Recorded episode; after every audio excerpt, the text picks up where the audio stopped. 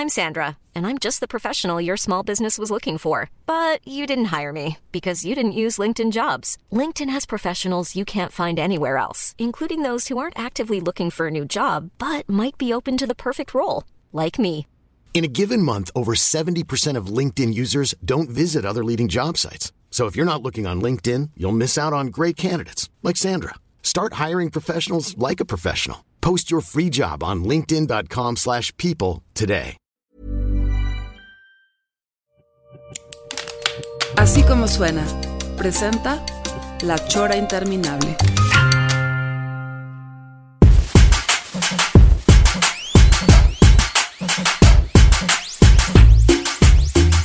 Amigos, bienvenidos a la Chora Interminable. Hoy, jueves, un jueves más, se acaba el año. Este año que está de la. pues, es- vamos a decir de una manera muy simple, de la verga. Entonces, este, como está el año de la verga, hoy tenemos un, un invitado que es muy verga. ¿No te parece, señor? Sí, o sea, este, para mí fue una, un descubrimiento muy chido. O sea, no nos habíamos puesto a pensar seriamente en el stand-up mexicano, creo yo. Este, hasta tener la experiencia de, ya no me acuerdo cuándo fue, hará año y medio o dos años, cu- eh, eh, pero nos tocó ver a este señor en un stand-up allá en Querétaro y para mí fue una revelación, o sea, realmente eh, eh, brillante. Este, quiero darle la bienvenida al Chaparro Salazar, Master. Oigan, mu- muchas gracias, muchas gracias por sus palabras. Además, los escuché eh, en una chora que hablaron de justo cuando habían ido al show y fueron palabras muy lindas y pues, pues muy contento de estar, de estar aquí con ustedes que son unos maestrazos. Eh, y, y qué bueno que no dijeron un invitado de la verga, porque entonces ahí sí hubiera No, dicho. vergudo, vergudo. También, también. O sea, va incluido las dos cosas. Oye, este, lo chistoso es que lo, te vimos ahí en la caja popular, que ahí es donde está el Bubu. El Bubu, que es sobrino de Andrés Bustamante, y también iba el Wiri ese día. Y ayer que tuve un Zoom con él, le dije, vamos a entrevistar mañana a Chaparro Salazar. Me dice, no, qué bueno es ese cabrón. Ah, qué buena onda. Realmente tiene acá. No, pues estaba, estaba el Wiri con nosotros esa noche, ¿no? Sí, por Sí, eso. sí. Por eso, te Sí. digo, ahí, ahí estaba Sí. el Wiri y o sea, eso fue hace dos años en una en, en- en una convención de cómics. Oye, pero a ver, Chaparro, ¿tú qué dirías? A la hora que, que- que fue nuestra eh, so- sorpresa, emoción de, de- de ver ese buen, muy buen stand-up que vimos contigo, este, ¿qué, qué dirías? Oigan, pues, clávense y, ve- y vean más stand-up mexicano, o sea, este, no soy el único, ¿qué pedo? O sea, este, pónganse al día, cabrones, o, qué, o, si está pasando algo nuevo, o- o- ¿cómo, cómo es el panorama del stand-up mexicano? Pues mira, actualmente el stand-up ya, ya dio sus primeros pasos importantes. Yo creo que el paso más importante que ya dio el stand-up es que la gente por lo menos ya conoce el término. Ya, si no conoce a los estandoperos, así a uno en específico, por lo menos ya si le dicen stand-up, ya dice, ah, bueno, sé que es una mamada donde se sube un pendejo a decir pendejadas, ¿no? Sí, sí. ya, ya de ahí, pues hay gente que ya empieza a conocer más, más. Eh, digamos que ahorita hay, hay como los muy famosos, luego los, los famosos, luego los medio famosos y de ahí abajo, pues todos los demás, ¿no? Y entonces... La perrada. exacto. Y entonces, digamos que mientras más conocedor eres, pues vas conociendo a, digamos, no tan famosos que también son muy buenos. Lo que pasa es, pasa, es común, ¿no? Que generalmente cuando se empieza a dar a conocer un movimiento, pues conoces a los más populares y crees que nada más ellos son los que representan al movimiento o que nomás son ellos los, los buenos, ¿no? Y ya cuando te empiezas a clavar un poquito más, pues te das cuenta que hay otros que aunque no, no son tan populares en, a lo mejor en redes sociales o en los medios, igual tienen mucha calidad. Entonces, yo creo que sí, si la gente se quiere divertir, puede clavarse, darse un clavado ahí al stand mexicano y va a encontrar una oferta muy variada y seguramente va a encontrar mucho stand-up a su gusto. Di- eh, en esta especie de tabla que acabas de, de- de hacer, eh, ¿tú, ¿tú dónde te ubicarías? ¿En los inmensamente famosos? eh, eh, Mira, yo siempre. El poquito Yo siempre me he ubicado como perrada, pero. No eres perrada, tú sabes que Pero no, eso es pero porque- pues no lo vas a decir, cabrón, o sea, nosotros sí decimos que somos los más vergas moneros del mundo, pero eso es diferente, ¿no? Luego, Pues, luego ya mira- aclaramos que somos cartuchos quemados, ¿verdad? Yo, yo soy de los de los que empezaron el, el movimiento junto con otros compañeros. Eh, el movimiento de stand-up mexicano, como se conoce actualmente, no llevará más de 12, 15 años, tal vez ahí en eh, que, que se empezó a gestar, ¿no? Eh, digamos que los primeros acercamientos al stand-up que tuvimos sin saber qué era stand-up, pues era un poco lo que hacía, eh, bueno, primero los comediantes ahí de, de los shows nocturnos, ¿no? Polo Polo, Jorge Falcón, todos ellos. Y luego, más o menos como la onda gringa la trajo este Adal Ramones, cuando hacía Ah. ahí su, su monólogo. Monólogo. ¿no? Y, y luego este Héctor Suárez Gómez empezó a hacerlo ya él como por su cuenta, más todavía al estilo gringo, ¿no? Porque Adal pues tenía guionistas y así, y ya el, el pelón, él escribió sus propios eh, monólogos. Y él fue el que abrió más o menos la escuela, que, la escuela pues eran ahí los iniciadores, que fue Sofía Niño de Rivera, Roberto Flores, Gon Curiel, ahí que fueron como de los primeros, primeros, y de ahí se dio la semilla para que después justo Adal Ramones eh, volteara a ver el movimiento y empezara a generarse eh, pues ahí una, una ola, que eso fue... Yo entré en el stand-up en 2012 y para 2012 no éramos más de 20 personas haciendo stand-up.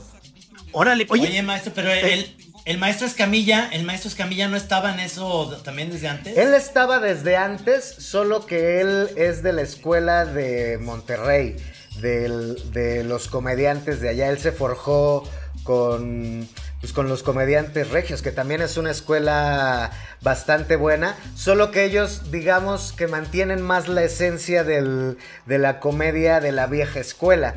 Ya el, el, el stand-up que nosotros manejamos, que es como, como la, la onda tropicalizada de lo que hacen los gringos, se empezó a hacer hace como 15 años. Y digamos que Franco, stand-up tal cual, como lo conocemos, pues él tendrá como 10 haciendo. Ok. Pero comedia Porque- lleva porque- más, comedia lleva más. Claro, porque eh, digo, ahorita que pusiste el ejemplo de Polo Polo y de otros este, que empezaron, eh, Jo- Jorge Falcón y todos esos, más bien contaban un chiste, ¿no?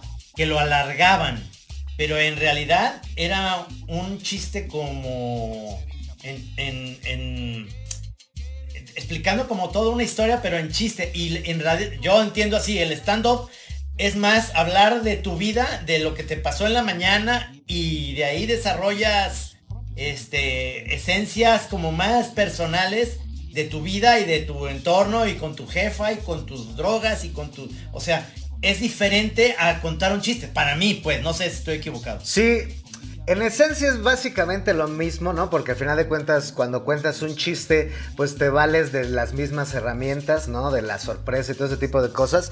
Solamente que, que sí, los, los chistes que usaban los comediantes de la vieja escuela, pues generalmente eran como chistes de uso común y ya más bien cada quien lo adaptaba a como mejor le iba. Por ahí en una entrevista el maestro Polo Polo decía que los chistes no eran de nadie, que los chistes era de quien mejor los contaba. Porque antes era así. Nosotros eh, en, esta, eh, en esta nueva versión de hacer comedia, digamos, o en esta versión que ahora nosotros estamos haciendo de hacer comedia, pues ya, ya no es tanto de, de que de que yo cuento un chiste genérico y que otro comediante lo puede contar, sino que yo hago un chiste más personalizado, porque a final de cuentas estoy transmitiéndole eh, mi modo de ver la vida, ¿no? Mis opiniones al respecto de diferentes temas, ¿no? Desde temas eh, banales, ¿no? Como, eh, no sé, cosas que salen en la tele, hasta cosas más eh, sociales, políticas inclusive, ¿no? O más eh, personales, hasta más crudas puede ser. Eh, hablamos de, de cáncer, pero no, no se habla nada más así como de, bueno, ahí estaba el niño con cáncer que estaba, no, sino es así de personas que tuvieron cáncer y que hablan de eso y que a partir de eso es que hacen comedia, ¿no? O gente que venimos del barrio y que de nuestras vivencias propias de barrio ya no es así de, no, pues entonces venía el Naquito y el Naquito dijo, no, si no es yo que vengo de barrio, viví esto y viví esto otro y a partir de ahí es que se saca la comedia. Sí, tú, tú, eres orgullosamente de tu barrio, ¿verdad? Es uno de tus tantos puntos de toque. ¿Iztapalapa? Yo, yo soy orgullosamente iztapalapense. Yo sé que, que, ya casi no se me nota porque ya me baño con agua tratada, pero. pero sí. Sí sigo siendo de barrio. O sea, sigo sin conocer a mi papá. Oh, búscalo. Eh, se, señor Martín Salazar, si cogió sin condón por ahí de 1982. Repórtese. Oye, pero y con todo esto este, que, está pasando de la legalización de la marihuana, este, nosotros sabíamos que tú ya la habías legalizado desde antes. O sea, ¿esto es verdad? Yo la tengo legalizada en mi corazón desde hace ya varios años. Bien hecho. E, e, esa es la, la verdad. Pero, pero pues ahora que ya la van a legalizar abiertamente, pues está, yo creo que está mejor, ¿no? Yo creo que ya es hora, ya es hora de dejar de ser hipócritas. Sí, se le va a quitar cierto caché, pero va a ser más práctico. Sí, sí, yo creo que ya es momento de olvidarnos de la elegancia, maestro. Sí, ya es momento, ya es momento de volvernos comunes y corrientes. Oficinistas de la mota. Exactamente, que ya, que ya no nos señalen, sino que ya inclusive pasemos desapercibidos. Sí. ¿Sabe? Es, momento de fumar sin escondernos. De que llegas a casa de tu tía y tu tía te ofrece tus cigarros. Y ya, esa ya. Exacto. Las reuniones familiares, les aseguro, gente que nos está escuchando, las reuniones familiares en Navidad, en Año Nuevo, todo eso, van a ser muchísimo mejor. Ya olvídese de las pláticas eh, incómodas ahí de que dónde está el novio, no, que este se murió fulanito. No, van a estar ahí cagados de la risa, viendo videos. No, más que no se echen de la dormilona. O sea, sigan checando las calidades, por favor. Sí, claro. También está, está bueno informarse. Sí. Sí, pero ya te venden, ya te venden, eh, digamos, en los eh, expendios en Estados Unidos, digamos, en San Diego que fui, ya te venden especializada para, por ejemplo, si quieres buen sexo, ya te dan unas gomitas para el sexo. ¿Quieres reírte? Que esa es la que yo compro. Ahí te dan. La filosófica, que esa pues mm. siempre te la han dado, ¿no? La Pink Floyd que dices, pues esa no. Yo no quiero filosofía, yo quiero más bien la risa o sexo. eso, eso es todo, mi trino. Pero, o las dos al mismo pues, tiempo. Sí. Reír cogiendo. No más que la risa. No, pero a la risa y risa, sexo, no, no, o sea, no, no van, no combinan, o sea, porque luego si está riendo ella, dices, no, pues no se está prendiendo. Pero si se están riendo los dos maestros, sí estaría. Pues ya se te baja, porque dices, ah, mejor me río. Chistes agarrar una seriedad, en un momento seriedad, y luego ya te ríes. y luego sí, sí.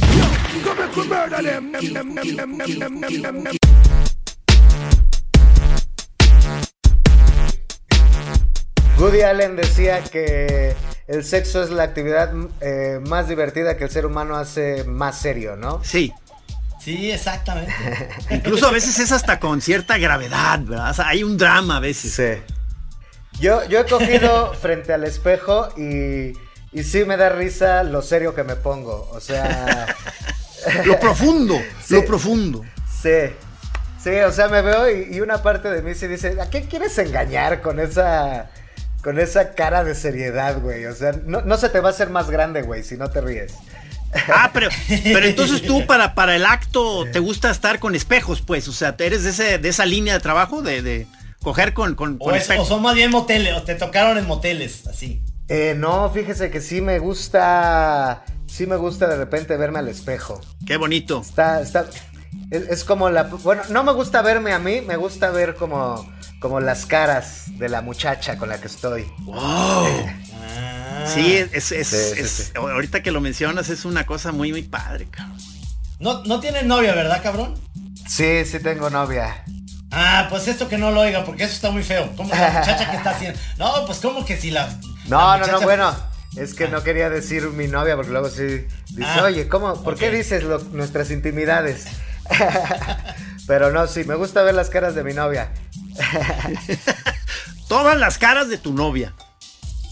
Sí, sobre todo porque también uno, uno determina en las caras si está haciendo bien su chamba, ¿no? Hay caras que no se pueden mentir. Y, y yo creo que cuando estás cogiendo bien, se nota. Sí, sí. o Se sea, nota porque no están viendo el celular, sobre todo. Hay una película buenísima de Jane Fonda de los años 60, 70. Ahorita se me. Como, Tri. como, como Clue. Es que, no, se llama Clue. o sea, tiene un nombre así muy cortito. Es de, es de un buen director. Sidney y Lumet, ella- Sidney Lumet. Y ella está cogiendo, está cogiendo y luego de repente nomás ve que, que ve su reloj. Ah, ah, ah. No, entonces dices, es que eso era antes. El nomás ver el reloj, que es, que es todavía peor. Ahorita es el celular, a ver si no te está hablando tu mamá o... O si- a ver no o si dejaste a- tu hijo en la escuela. Hay, hay, hay gestos innegables de cuando la mujer no la está pasando bien. Uno de ellos es si bosteza, ¿no? Sí, qué, qué- qué duro, porque si, si es un suspiro, pues es precioso, ¿verdad? Pero, pero aguas, puede haber un bostezo ahí. Sí. Pero bueno, Sí, mejor se- un, bostezo. Mejor un bostezo que una denuncia, dicen en mi barrio. Y yo creo que eso es. sí. yo, yo siempre apoyaré la. ¿Cómo se llama? El, el consenso a la hora del ¿Cuál, sexo. cuál es, ¿Cuál es tu comediante de stand-up gringo favorito? El que más admiras, cabrón. Híjole. Hola. Actualmente yo creo que al que más admiro es a Dave Chappelle. Eh, es, es un comediante de raza negra eh, que recientemente recibió el premio Mark Twain a... eh, no me acuerdo. Es el primer comediante que recibe el premio Mark Twain. Y- No, ya, ya se lo dieron a. Ya se lo dieron a, a Will Farrell. ¿Ah, sí? Y ya, ya, ya. Ya este. a- al que sale en eh, Periodos en Tokio. Ah, Ay, este- cabrón. Oye, Trino, aguas, cabrón. Bill, Bill Murray. Bill Murray. Iba a decir Bill Cosby. Iba a decir Bill eso me. No, Bill a, Murray. a Bill Cosby le dieron le dieron años de prisión, pero Pa' sus chicles. este Pero Bill Cosby, Bill Cosby era buenísimo, perdón, pues este, ya sé que cometió atrocidades y eso no se hace, pero hay un DVD que se llama Bill Cosby Himself, El clásico. Mm. que habla de, de la situación del Ah, el clásico, clásico, de sí, la sí. mota, del dentista. Sí, es, es, es, es perfecto, ese, ese es perfecto su, su stand-up, ese te va llevando a unos niveles de los hijos, de, de los, de los chavitos, de todo, el rollo. Pero obviamente lo que tenía Bill Cosby este, era esa parte medio, parecía tapatío el cabrón, porque eh, se quejaba mucho de que en Los Simpsons decían cosas que eran muy vulgares para los niños. Y, la- y dices, maestro, güey, o sea, tu vida privada está de la verga, o sea, estás, estás teniendo que drogar mujeres para poderte acostar con ellas. No mames, cabrón. Y poniéndote así de que deberían de quitar Los Simpsons porque no dan una muy buena educación a los hijos. Brother, empieza tú primero. Oye, pero, Eso perdón, pero el- Molesta más de él. El, el ¿no? premio este que dices de que ganó Chapel, de, el Mark Twain, este, que, que, que- se da el premio a qué? ¿Es el premio de, eh, de en general a humoristas o? No, a- a- creo que a él se lo dieron por trayectoria. Ok. Es que el Mar, creo que el- es el primer, es el primer comediante de color al que le dan. Sí, el Mark cre- Twain. creo creo que sí. No, no, me voy a poner hoy Sí, mismo. algo así, Hoy mismo me voy así, a poner pero- a buscar a Chapel. O sea, es una más de mis tantísimas lagunas. Qué mala onda. O sea, no, no, no he visto ningún stand-up de él. Está ahí en Netflix, ¿verdad? Véalo, maestro. Sí. Sí. la verdad es. Sí, en Netflix tiene como, como cinco especiales. Ah, Sí, sí. Y la verdad, y el de, la verdad y el es que Letterman, Cuando la entrevista a Letterman, ¿lo viste? Ah, también lo acabo de ver recientemente. Y también cuando, cuando asesinaron a este George Floyd, Ah. también hizo un, un show ahí en. Ese está en YouTube. Ese show. Y por ahí tiene un par de participaciones cuando hosteó Saturday Night Live. También tiene ahí sus monólogos. Y son, son muy interesantes porque además Dave Chappelle es muy político. habla, habla mucho, él, él siempre habla mucho de racismo, es como, como zona principal. Casi muchos eh, comediantes negros hablan, hablan de racismo, pero la forma en la que lo maneja Dave Chappelle me parece que es como muy, muy inteligente, porque además es, es político, pero no es regañón, o sea, Ah. todo el tiempo te estás además eh, riendo. Eh, es- tiene es una, muy tiene una muletilla que se me hace sensacional, que dice una cosa súper fuerte, como es muy sangre liviano, y luego como que le- se hace así, se da como la media vuelta, como que ya se va en la chingada, como digo, ya valí verga", y se regresa con una carilla y dice, no, no, este brother puede decir la cosa más infame, cabrón, y, y lo está haciendo muy bien, porque, porque Sí. no es regañón, exactamente, no es estos que se quedan ahí como esperando el aplauso, sino como que dice, ay cabrón, ya tiene un pinche serpentina ahí a ver cómo me va y la verga. ¿no? Digo, yo me quedé Sí, con tu... sí, sí es bastante bueno. o sea, me, me- me quedé también eh, eh, pensando en el stand-up tuyo que vimos. Y a ti sí, te, sí, sí es de las, una de las tantas líneas que, que manejas que sí te gusta de pronto pasarte de lanza. Eh, pues sí, yo creo que es una de mis características. Pues mire maestro, como dicen por ahí, cuando eres bueno para algo, no lo hagas gratis. y yo siempre fui bueno para, para pasarme de lanza con, con la gente y entonces ahora le he estado sacando ahí provecho. Pues Oye, perdón. Digamos per- perdón, que- de veras, ¿cómo estuvo lo de tu, tu u- eh, cuando ubicaste esa vocación? Eh, o sea, eh, eh, ahorita que lo mencionas, ¿eras el clásico carreta en la primaria o cómo estuvo y, y- y cómo desembocó en tu profesión? Pues sí, yo desde chavo me sabía muchos chistes, me gustaba aprenderme chistes y me gustaba contarle chistes a pues a todo mundo. Y luego tenía eh, pues mi abuelita que en paz descanse que ella era eh, fan de las Chivas, no sé aquí a qué equipo le vayan, pero mi Al abuelita Atlas. al Atlas, ah bueno, mi abuelita era chiva de corazón hasta el punto de lo naco, Ándale. o sea, muy chiva mi, mi abuelita y ella y ella me ponía a contar chistes, entonces como que siempre me gustó y como que siempre se me dio. Y luego yo empecé a hacer eh, improvisación eh, como a los 25 años, empecé a hacer impro teatral. Eh, no sé si ubican un, un show que de hecho estuvo eh, el maestro Andrés Bustamante ahí una vez, tuvo una participación que se llamaba La Improlucha. Ah, ¿no? Eh, Sí, de- donde, donde empezó el diente de oro. Ah, También. donde empezó el diente de oro, exactamente. Yo, yo conocí la impro por ese show y de ahí empecé a hacer eh, improvisación. Pero sí, yo con mis amigos siempre fui el cagadito, siempre fui el que decía los chistes. Sí, eh, de hecho, a mí me extraña que nunca me hayan partido mi madre de más joven. Estuviste muy cerca. Siempre. Sí, siempre fui bien hocicón, la verdad. Pero también te ha sacado de apuros el, el- el verbo. Sí, la verdad es que, pues, cuando dices un chiste, siempre se aliviana la tensión.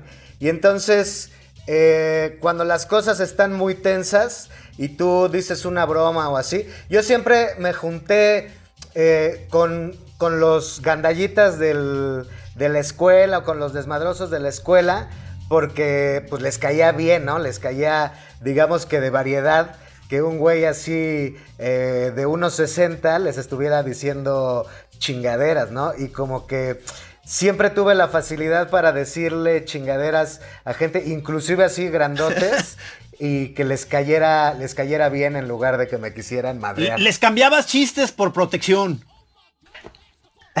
Pues no tanto así, más bien como que me hacía su compa. Y entonces, pues ya, pues ya, ¿no? Le- Les, caes bien y ya no te quieren madrear. Digo, es que ahorita Ya me acordé, por ejemplo, algo que, que pasó ahí en tu show, que supongo que es un clásico de- de- de- en la onda ya cuando estás ahí en vivo haciendo stand-up, que es la cosa esa de meterte con el público, que a mí siempre, para mí es una situación que siempre me pone nerviosísimo, cabrón. Pero supongo que debe ser una de las tantas cosas que, que el stand-upero tiene, tiene que estar ahí listo, ¿no? O sea, ¿cómo está ese rollo de la interacción con la banda? Públicos difíciles, etcétera. Pues hay, hay mucha banda, o sea, hay muchos compañeros comediantes que sí se friquean con la interacción con el público. Yo creo que mi. que como yo empecé haciendo improvisación, eso me dio esa soltura para, para pensar rápido en el escenario y poder responderle a la gente, ¿no? O sea, yo, pero yo sí conozco compañeros que sí se traban cuando escuchan un ruido, o cuando alguien les dice algo, ¿no? O cuando les responden algo que no esperaban. Claro. Yo, yo en ese aspecto sí soy como de los más aventureros. A mí sí me gusta No, no, no, no, no. eh, hablarle al público y preguntarles cosas. Eh, y de hecho luego te saca de un apuro porque hay veces en que hay gente que está hablando o que está diciendo algo eh, porque piensa que tú, como estás ejecutando el show, como que no, o no los estás escuchando, o, o vas a dejar que, no sé, ¿no? Como que creen que no les puedes hablar. Y entonces cuando tú le hablas al público, ahí se dan cuenta pues que no hay una cuarta pared, ¿no? Que es... eh, una ejecución directa y que, y, y- y que puede ser interactiva inclusive. Y eso el público también lo agradece mucho, ¿eh? Cuando interactúas con el público, el público lo agradece bastante. Ay, cabrón, se me hace de, de Sí, un vértigo esos momentos, cabrón, o sea, pero Porque luego ahí, ahí van provocadores, de repente van provocadores, es decir, ya saben cómo es tu show, ya sabes que te has metido con alguien así y hacen hasta incluso cosas adrede como para llamar la atención, es decir, a veces son como fans from hell, ¿no? Que sí, sí te quieren, pero quieren a ver si, si les respondes algo, ¿me entiendes? Es, es algo Participar. muy chistoso porque... Exactamente. Y, y yo me acuerdo de un comediante en, en- en una obra de Broadway que fui a ver, este, que salía con Robin Williams y este, en un video que, en la de Be Happy de este cantante eh, Bobby McFerrin. Ah, Bobby McFerrin. Sí, entonces el, el comediante este que digo eh, sale en ese video de Be Happy es, es como uno que estaba en Cirque du Soleil y todo, ya hizo su show solo. Pero tienen muletillas muy buenas porque luego piden que suba al público, suban al público a alguien y lo señalan y de repente se dan cuenta que hay unos que van como muy calladitos y muy así, pero le quieren robar el show. Es decir, sí son gente peligroso. que saben que este güey su- subía. Entonces tiene una muletilla buenísima. Este güey, en vez de... eh, se, se- se descubrió muy fácil porque estaba en medio de las bancas y entonces en vez de como salirse normal y irse al escenario, empezó a brincarse como encima de la gente para llegar. Y entonces este cabrón como que dijo, ay cabrón, ah, cabrón. Entonces este ya, ya daba risa por lo acelerator, pero dices, creo que este güey quiere, quieres... Entonces cuando subió este güey sacó un dólar y le dijo, ándale cabrón, vámonos a la verga. Y lo mandó otra vez a su asiento. Y todo el mundo lo aplaudimos porque dijimos, este cabrón, que, o sea, ya sabía que esto venía de una manera y se estaba haciendo muy... O sea, tocó, güey, o sea, no, no es que fuera. A veces eso vale mucho la pena, traer como un billete de 20 pesos, cabrón, para, por si alguien, a ver, toma tus 20 pesos, gracias por participar, porque luego a veces ya lo subes o te empiezas ahí a embroncar con alguien y no sabes cómo callarlos, pero hay que hacerlo como de una manera muy, muy sensata, porque... Pero, o sea, de- oye, Chaparro, pero debe ser una sensación increíble cu- cuando ya sientes como que ya agarraste al, al público, ¿no? O sea, un- o sea, eh, de- hay- eso, no sé cómo será la, la- la- la sensación, pero se me hace increíble. Primero esos momentos como de titubeo en que te- el público, entre que te está probando, tú al público, hay ahí un escarceo. Y, de- y sientes de pronto claramente cuando ya los traes, o, o- ¿cómo está el pedo, cabrón? Sí, hay, hay- hay un momento cuando dices, ya estamos, ya estamos todos en sintonía. Porque si hay momentos, hay públicos, por ejemplo, que aunque te están respondiendo, chiste con chiste, los tienes que volver a agarrar y agarrar y agarrar. O sea, tan, tantito los bajas del ritmo y se te sueltan, ¿no? Y hay públicos que son así bien entregados, que te agarran de la mano y ya no te sueltan hasta el Ya. final. Yo creo, por ejemplo, Querétaro es muy así. Cuando he ido a Guadalajara estas últimas veces, el público de Guadalajara también eh, son muy así, de que llegan y desde el primer momento conectas con ellos y ya desde ahí ya no te sueltan ¿Cuál es el resto del público show. más difícil para ti? ¿De ¿Qué ciudad? Híjole, yo creo que... Ostotipaquillo. eh, el... Moroleón, no. Este, es, Moroleón es difícil porque, pues, si van al show, ¿quién atiende el Oxxo? Es lo difícil de Moroleón. es muy poca gente. No, no es cierto, Moroleón. Un saludo. Saludos, saludos a mi familia. ¿Sabían que se llaman que se llama Moroleón porque es un This Mother's Day, celebrate the extraordinary women in your life with a heartfelt gift from Blue Nile. Whether it's for your mom, a mother figure, or yourself as a mom, find that perfect piece to express your love and appreciation. Explore Blue Nile's exquisite pearls and mesmerizing gemstones that she's sure to love. Enjoy fast shipping options like guaranteed free shipping and returns. Make this Mother's Day unforgettable with a piece from Blue Nile. Right now, get up to 50% off at BlueNile.com. That's BlueNile.com. un lugar que está en- entre Mor- Morelia y León. Por eso se llama Moroleón, ese ¿Qué lugar. es eso, cabrón? Sí. No existe. Es la tierra de nadie. ¿En serio? ¿Sí, ¿Sí? existe? Eh, No, sí, no sí. Moroleón, ahí búsquenlo, búsquenlo. Es, es un pueblo que está entre Morelia y León. Ahí por la piedad y la chingada, por ahí Y, cerca. y por ahí, sí, y por eso se llama Moroleón, porque juntaron ahí, o sea, no, no les alcanzó para nombre propio, dijeron, órale, ya, la conjunción de O sea, estos dos. ahí fue donde dices que tuviste que estarle batallando a la raza. No, pero sí de un show ahí, sí de un show ahí. Fueron como 50 personas y uno se asomaba y veía vacío el pueblo así. Rodaba así una pinche bola de, cardo- de cardúmenes. No, pero el, público más difícil yo creo que está en los extremos del país. En el norte y en el sur. Son, son los públicos más difíciles. Porque los del norte, por ejemplo, en Monterrey son medio cerradones. Y sobre todo si te oyen ahí como el acento chilango, como que se ponen más Ah. a la defensiva. Es así como, ah, dicho chilango, mamá, ¿no? Como, pues, como suenan los, los, los regios. O sea, son muy, además muy cerrados de su comedia y son bien mochos, ¿no? Ustedes deben de saber, son de Guadalajara. Sí, son sí, sí. Acá son también. bien, son bien mochos, pero sí. O sea, si tú vas a dar un show, por ejemplo, un lugar como el Unicornio Azul o como el Merequetengue o como ese tipo de lugares que ya son de tradición, sí tienes que sacar las armas pesadas porque esos güeyes no se ríen tan fácil, son, eh, son muy especiales. Y en el sur, pues son muy cerrados igual con su comedia. O sea, son muy... Allá hay una comediante muy famosa que se llama Tila... Tila algo, no me acuerdo como el apellido del personaje. Pero ella es muy famosa allá y es como cuando ella da show, se atasca. Cuando alguno de nosotros da show, hay que batallarle un chingo para que para que jale.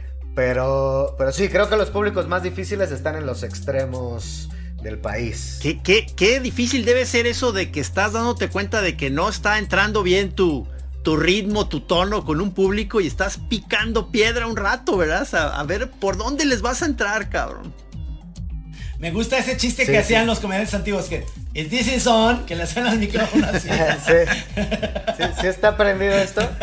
Sí, a, a veces sí te dan ganas nada más como de bajarte y desaparecer. O sea, sí, sí te dan ganas de que la combustión espontánea existiera y empezara contigo. Eh, porque sí, o sea, así como, como cuando se están riendo todos, es una sensación muy chingona, así, Éxtasis. muy eufórica, de éxtasis. Cuando nadie se ríe es miseria pura. Y, y es una cosa Es con una la que tiene uno que convivir, ¿verdad? Sí, sí, sí. Sí, como comediante sí tienes que lidiar con el fracaso muy continuamente. Creo que la otra vez lo estábamos platicando, ahí justo fui a la caja popular este fin de semana y estaba ahí platicando con Bubu y, y decíamos que, que, que parte, que, o sea, creo que parte del hecho de que seamos muy ansiosos, porque la mayoría de los comediantes somos muy Ansiosos. ansiosos, es, sí, e- e- es porque...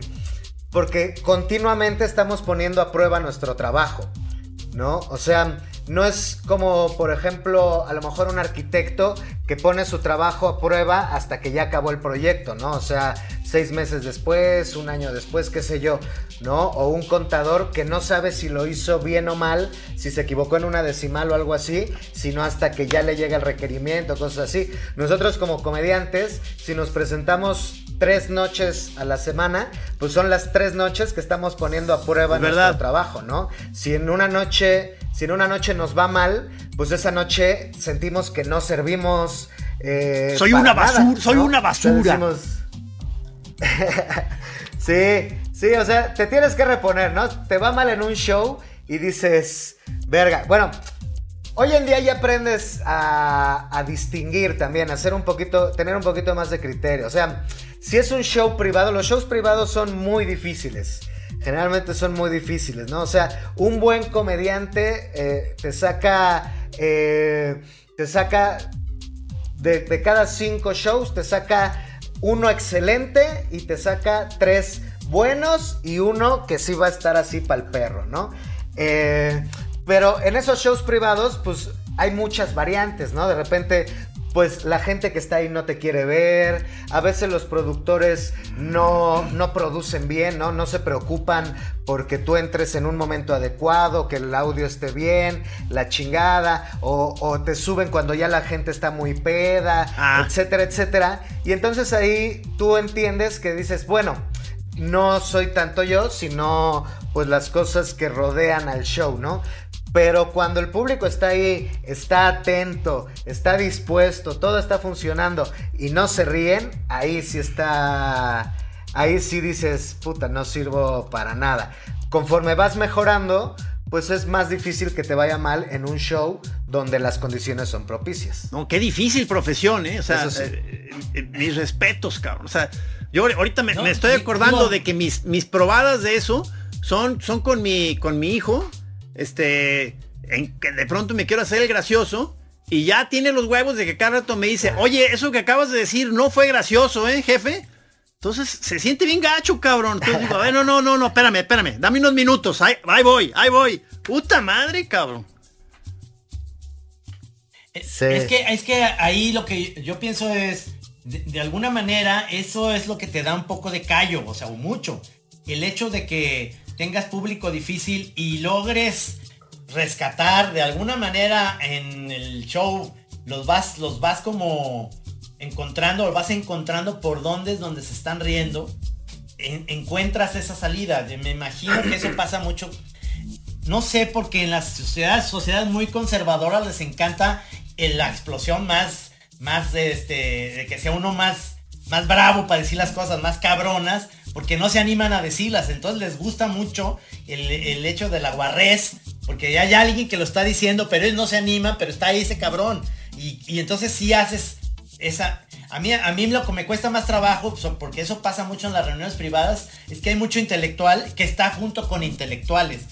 Es decir, intelectuales estoy hablando, gente que escribe o que es así, que tiene una carrera universitaria, que tienen todo un rollo, y como no vas en el coche a un show del Chaparro Salazar, porque vas y compras tu boleto, y vas con esa idea de que voy a ir a, a divertirme, tú estás yendo a una cosa que dicen, va a haber un comediante. Y además estás con tus cuates y crees que tu comedia está buenísima con ellos, y de repente viene un güey que te empieza a decir cosas y tú estás como, "Mm, no lo sé, cabrón, no sé si sea tan bueno. Sí, sí. Sí, Porque claro. estás con tus amigos que, que te están juzgando a ti también. Si te ríes muy cabrón, te van a decir, ya andas pedo, cabrón. O sea, hay una onda de, de que juzgan al otro porque no estás preparado para ver- ir a ver una comedia. Incluso chistes buenos que dices en privado con amigos tuyos ya más pedos te dicen, trabaja más el chiste. Y la verdad es que son muy buenos chistes. Pero nomás es por la carreta de que no quiero que te vueles, cabrón, porque eres bien chingón. De alguna manera eso se vuelve en los privados. Pero cuando tú vas con la idea de que ya pago un boleto y quiero llegar a divertirme y estoy en la caja popular, traes como, estás abierto, cabrón. Estás como chido. ¿no? Claro. O sea, Sí, pues es que la risa también es una cuestión de voluntad. Eh, y algunas personas inclusive lo ven como una cuestión de ego. De, ay, no, no me voy a reír de esto porque estoy por Sí, sí. encima de, de esto. ¿No? Y yo creo que la risa es una cuestión de criterio para empezar, ¿no? Debes de tener el criterio para entender que algo es un chiste de entrada, ¿no? Porque hoy en día, por ejemplo, hay mucha gente que está muy preocupada por, por las cosas que se dicen y, y más como por quedar bien al exterior que por realmente ponerse a reflexionar, ¿no? O sea, inclusive un, un, chiste te puede hacer reflexionar con respecto a algo, ¿no? Eh, inclusive si está mal, saber por qué está mal eh, lo que estamos diciendo y también... Yo, yo con mis amigos así en cortito hago unos chistes que digo, puta, si me estuvieran grabando ya me hubieran hipercancelado por esto que acabo de decir, ¿no? Lo digo siempre en cortito porque porque pues sé con las personas que me junto y sé que tienen el criterio para entender que es un chiste y que no estoy preciando ni actitudes ni, ni ideas, eh, digamos que contrarias a, al avance de la sociedad. Eh, pues digamos que a mis principios, ¿no? Pero...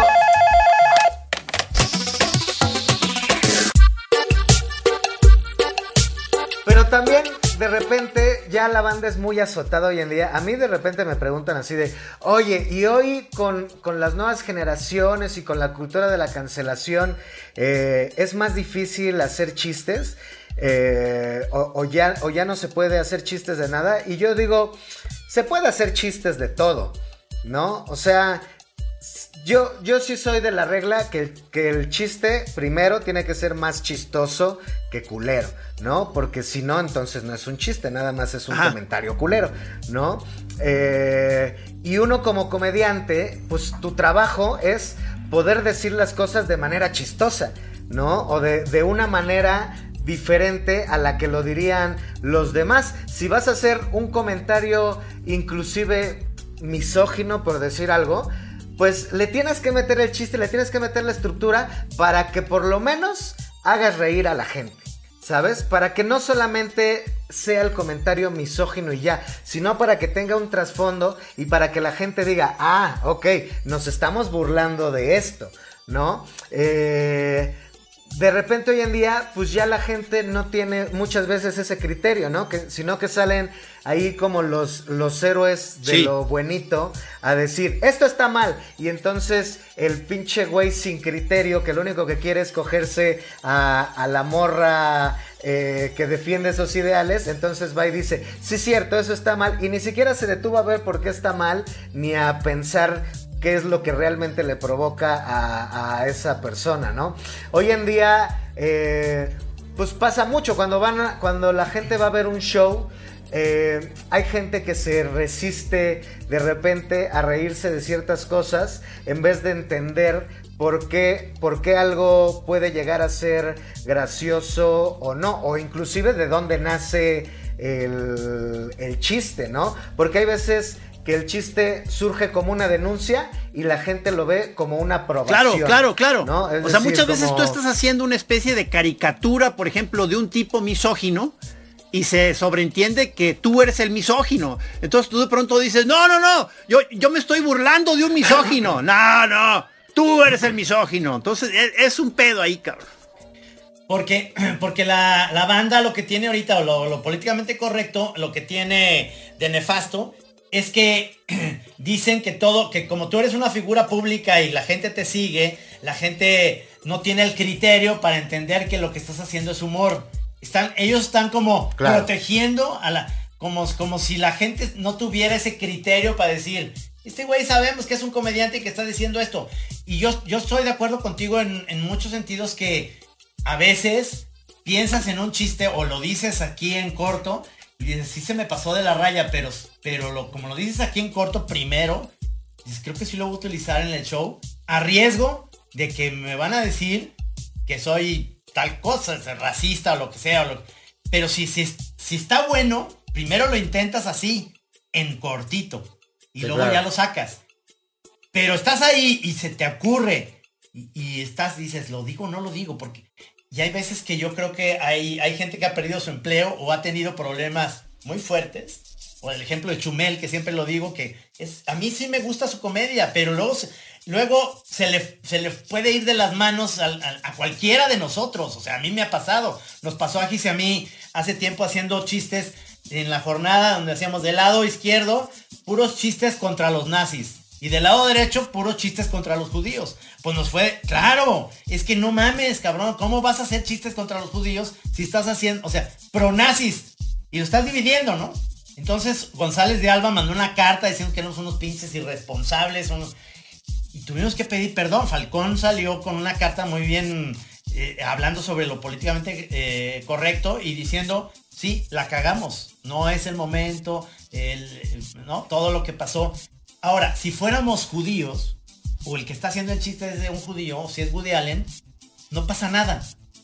O sea, tú ves todo como es eh, Larry David o como es Woody Allen o, o estos comediantes uh, Seinfeld o el mismo Mel Brooks que hace una, una, una película sobre Hitler, ¿no? Y, y, un musical y la chingada. Es fantástico, cabrón. Pero le da la vuelta. luego, pero hay una sociedad, en su momento, eso estoy hablando del 68 cuando salió la película, que decía, no mames eso que están poniendo ahí, antijudío. No, lo hace un judío, cabrón. Es Mel Brooks. O sea, eh, esto que estabas diciendo de que de pronto ciertos chistes que estás diciendo, bueno, esto lo estoy contando en un ámbito más cuidado. O sea, te, eh, pasa mucho eso de que de pronto estás ahí sacando material y de pronto dices, no, este, ¿sabes qué? Mejor este lo guardo, cabrón, porque si está un poquito...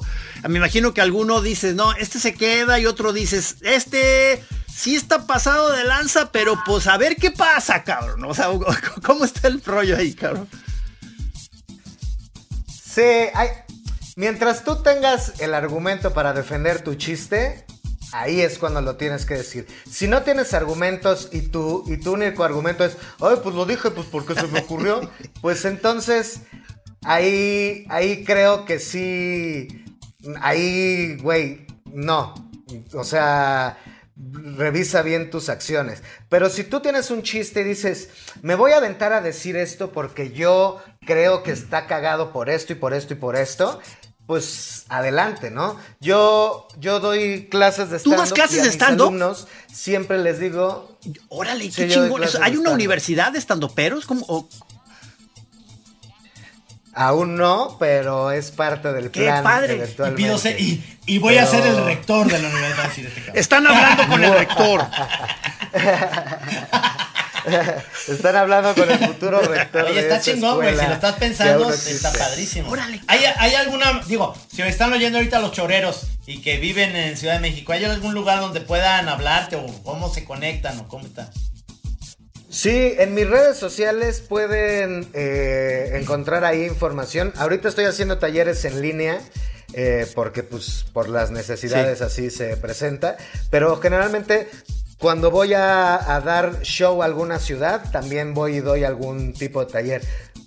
Doy talleres de improvisación también, de, stand-up y actualmente de roast, que es esta um, otra Qué peligroso. rama de la comedia donde haces chistes Sí, eso está, está bueno y ahondamos un poquito como en la estructura y en la construcción del chiste y, se pone se pone bueno. Entonces, no, es que está muy, muy bien. Es que quiero comentarte algo así como muy rápido.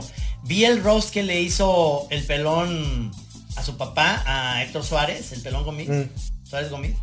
Y, yo siento que Héctor Suárez de otra generación no entendió el concepto. Creo que se nota que, estaba muy enojado, cabrón. ¿Ah, Entonces, estaba muy, incómodo. Y lo ves, y entonces yo como público me pasa con las películas de Borat, que no, las estoy soportando, las estoy viendo, pero no las estoy soportando porque me pongo en el papel de Giuliani o de los que salen ahí y digo, qué cómodo, cabrón. O sea, no, no sé si puedo ver esto. Es algo que me, que ahí, eh, eso, se nos está acabando el tiempo, pero tenemos que tener otra, otro, para hablar específicamente de ese humor, que es muy difícil. Sí, porque además, ¿sabes qué, Chaparro? Tú, tú dijiste ahí en tu Twitter de que estabas contento porque ibas a salir en la Chora TV, pero esto, esto es Chora Radio. Pero entonces, lo, eh, pero entonces lo bueno es que entonces ah, queda pendiente hacer una segunda parte para Chora TV, cabrón. A huevo. O sea, que...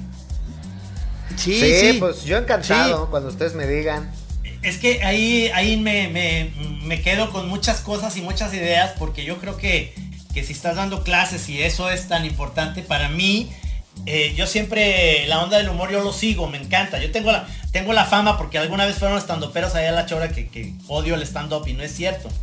Este, no odio a nadie, ni siquiera a esos chavos los odio, simplemente fue un mal momento.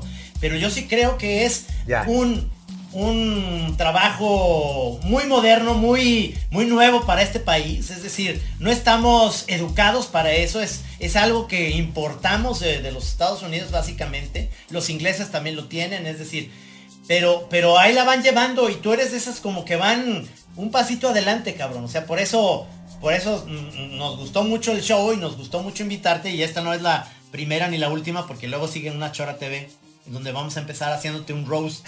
No te creo. Ah, perfecto.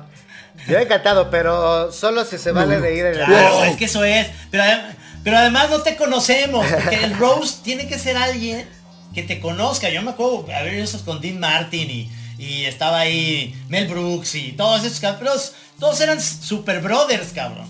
Yo me imagino que tú estás con tus sí, sí. brothers, este, eh, estando pero si te hacen un roast a ti, te lo van a hacer muy bien porque saben tus pinches debilidades y tus mamás que hiciste y tus chingaderas. ¿no? Eso es. Eso sí, cua- cuando más conoces a la persona es más fácil. Sí se le puede hacer a, a personajes, eh, bueno, por ejemplo, ustedes que, que- que- que tienen su trabajo arriba y demás. No, no si lo hagas. pongo a investigarlos, seguramente los podría. Yo soy Ahora muy frágil, maestro. Yo soy Ahora muy frágil. Por favor, no lo hagas. Oye, te agradecemos muchísimo que hayas estado en la chora. Se nos fue así el tiempo, cabrón. Pero yo creo que esto queda para una chora TV en donde hablemos, eh, precisamente empecemos sobre la comedia más ruda. Y eso estaría padre.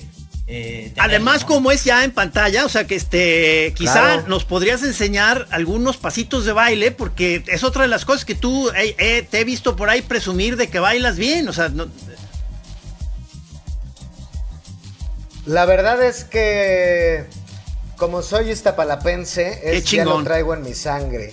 Entonces, de, de hecho te quitan la te quitan la residencia iztapalapense si, si no sabes bailar. Qué maravilla, salsa, te mandan a la chingada. Eso y, y si no sabes destapar una caguama con mínimo seis objetos. Empezando con los párpados. Cuando gusten, Oye, ya vi ahí atrás Sí. tu póster de George Carlin, como que es tu dios, ¿no? También. No, Ah, es Luis Luis C.K.. Ese es de mis jefes. Luis C.K. Sí. Que ahí no se ve, pero tiene el pito. de- No, no es cierto, no es cierto. Es humano. se saca el pito de- Ya. Oye, pues muchas gracias. Muchísimas gracias, maestro. Este, que no sea la, la última Gracias a Chora ustedes. Radio, pero Chora TV seguramente va, va- es lo que sigue. Y ahí te vamos a poner en contacto. Choreros, sigan al señor Salazar y Yo- háganos el reporte, Sí. por favor. A máquina y a doble Tu espacio. arroba, tu arroba en Twitter. Me encuentran como arroba soy el chaparro. Este, ahí aviso de una vez, si son chairos, se van a Sí, ah, enojar claro. mucho luego con mis tweets. Entonces, Sí. eh, avisados están. Si no son chairos, pero tampoco derechangos, No, es que ¿eh? no, o sea, es que normales. Es que el humor es eso, pero pues, ¿por qué te vas a enojar? No, no. Normales, Todos- sí, no se enojen. No se enojen.